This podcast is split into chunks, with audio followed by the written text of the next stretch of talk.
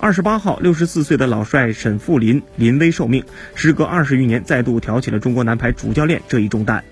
对于自己所面临的挑战，沈富林有着清醒的认识。他表示，两个月之后要率领中国男排冲击二零二零年东京奥运会的资格，时间非常紧迫。而中国男排当前迫切需要解决的问题，就是形成团队的精神核心和骨干球员。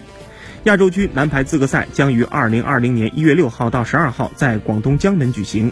八支球队参赛，只有获得本次资格赛的第一名球队才能挺进明年的东京奥运会。可以说，七个对手都不好对付。想依靠沈富林在短短三个月之内将这支年轻的队伍重新带回奥运，绝非易事。